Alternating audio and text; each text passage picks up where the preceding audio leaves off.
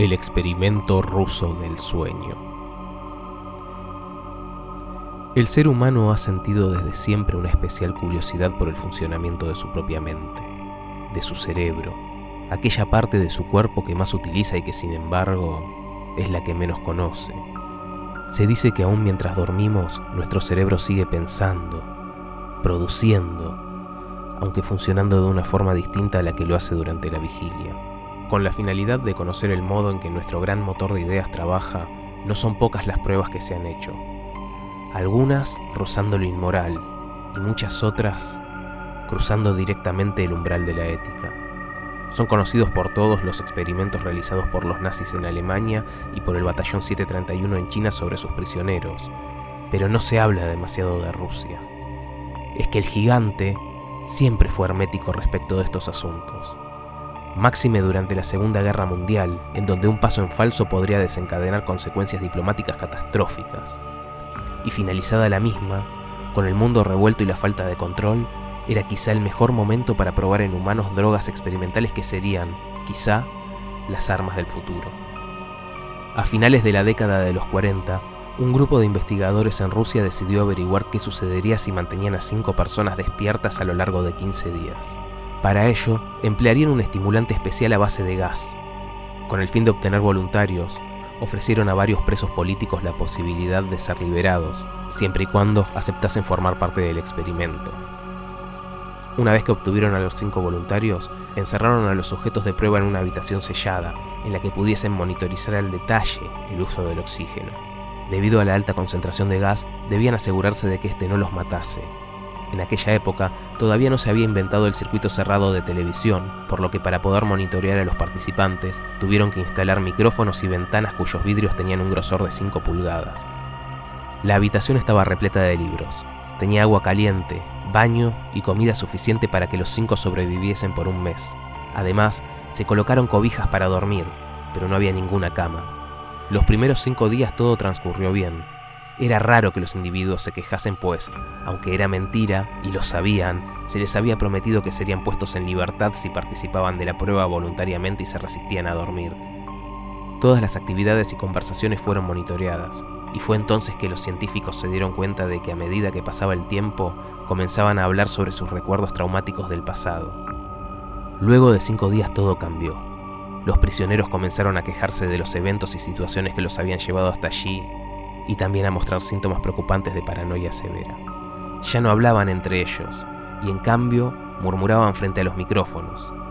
Extrañamente, era como si todos pensaran que podían ganarse la confianza de sus captores si traicionaban a sus compañeros.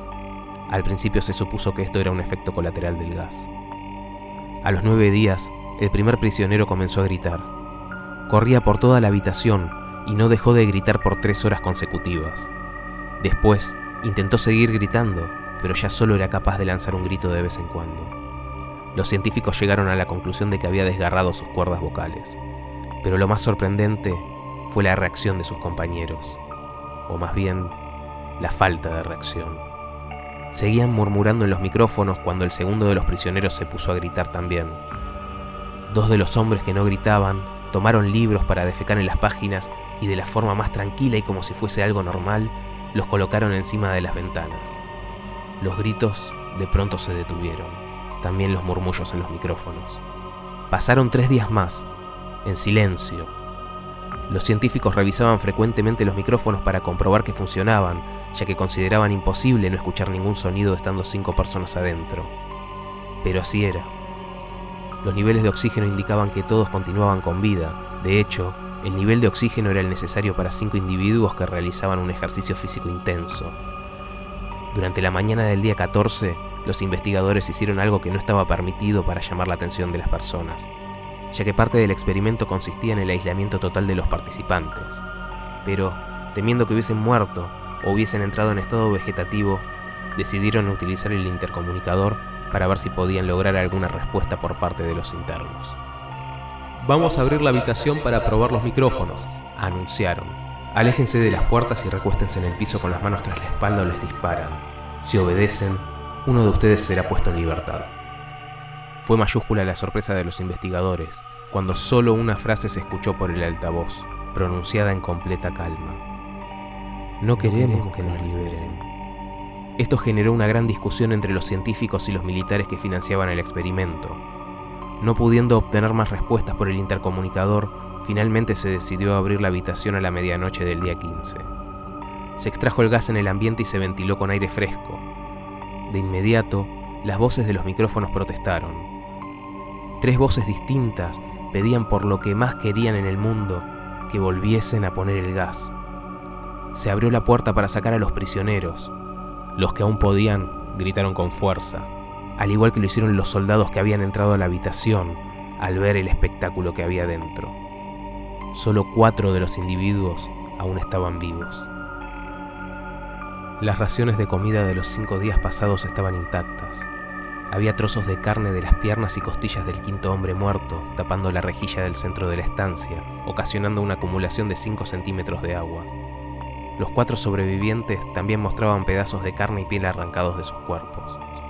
Las puntas de sus dedos exponían el hueso y mostraban destrucción de tejidos, indicando que las heridas no se las habían infringido con los dientes, como sería de suponer, sino con las manos. Al examinarlos de cerca, descubrieron que la mayor parte de las lesiones se las habían autoinfringido. En cuanto al participante muerto, los órganos detrás de las costillas habían sido arrancados. A pesar de que el corazón, el diafragma y los pulmones continuaban en su sitio, tanto la piel como buena parte de los músculos que protegían las costillas habían sido extraídos, dejando los pulmones al descubierto. Mediante radiografías y escáneres, los científicos pudieron ver cómo funcionaba el estómago de los cuatro prisioneros que aún estaban vivos mientras hacían la digestión. Fue ahí cuando se dieron cuenta de que estaban digiriendo su propia carne, la que ellos mismos se habían arrancado y devorado en los últimos días. Por lo general, las instalaciones eran asistidas por militares de las fuerzas especiales rusas. Es que el gobierno de la ex Unión Soviética quería tener pleno control y conocimiento de todas las actividades y experimentos que se llevaban a cabo en sus instalaciones. Al fin y al cabo, ellos las estaban financiando. Pero aún así, varios de los soldados se negaron a volver a la habitación para sacar a los prisioneros, y estos últimos, a pesar de todo, seguían gritando e insistiendo en que los dejaran dentro, que no querían salir. Rogaban y exigían a la vez que volviesen a encender el gas. No querían quedarse dormidos. Sorprendentemente, los participantes se resistieron a ser extraídos, pelearon como animales durante la intervención. Un soldado ruso murió al ser mordido en el cuello por uno de los participantes, y otro fue herido de gravedad al recibir una mordida en la arteria femoral. Cinco soldados más fallecieron, si se incluyen los que se suicidaron las semanas consecutivas al incidente. Durante el forcejeo, un prisionero se lastimó el brazo, sangrando al instante. Los científicos intentaron sedarlo, pero fue en vano le inyectaron una dosis de morfina 10 veces más potente que lo recomendable para un ser humano y aún así peleó como una bestia, destrozando el brazo y las costillas de un doctor. Su corazón era visible, latiendo al límite por dos minutos completo, a la vez que se desangraba y gritaba sin parar durante más de tres minutos. Atacaba a todo aquel que se acercaba, repitiendo una y otra vez la palabra más, cada vez con menos fuerza, hasta que finalmente quedó en silencio. Los otros tres sobrevivientes fueron inmovilizados con fuerza y trasladados a las instalaciones médicas. Dos de ellos, cuyas cuerdas vocales estaban intactas, no dejaban de pedir que se les suministrara más gas para mantenerse despiertos. Al que estaba más herido de los tres lo llevaron al quirófano que tenían en las instalaciones. Mientras los médicos lo preparaban para acomodarle los órganos en su lugar, notaron que era inmune a los sedantes. Forcejeó incansablemente cuando le colocaron la anestesia, y fue necesario incrementar la dosis para sedarlo, pero en el instante en que sus ojos se cerraron, su corazón dejó de latir. En la autopsia, descubrieron que su sangre contenía el triple de la cantidad normal de oxígeno. Además, mientras luchaba por no ser anestesiado, se había roto nueve huesos. Solo quedaban dos sobrevivientes, uno de los cuales era el que primero había gritado en la habitación, por lo cual sus cuerdas vocales estaban destrozadas, así que no pudo negarse a la cirugía. Lo único que hacía era negar violentamente con la cabeza mientras le estaban colocando el gas anestésico. Así que uno de los militares sugirió operarlo sin anestesia, y sin dudarlo, el paciente asintió. No reaccionó en toda la cirugía, que duró más de seis horas. Los médicos intentaban sustituir los órganos de su abdomen y cubrirlo con la piel que aún le quedaba. Es imposible. Según la medicina, esta persona no tendría que estar viva, afirmó el médico. Una enfermera salió de la sala de operaciones aterrorizada. jurando que la boca del paciente dibujaba una sonrisa cada vez que sus ojos se encontraban.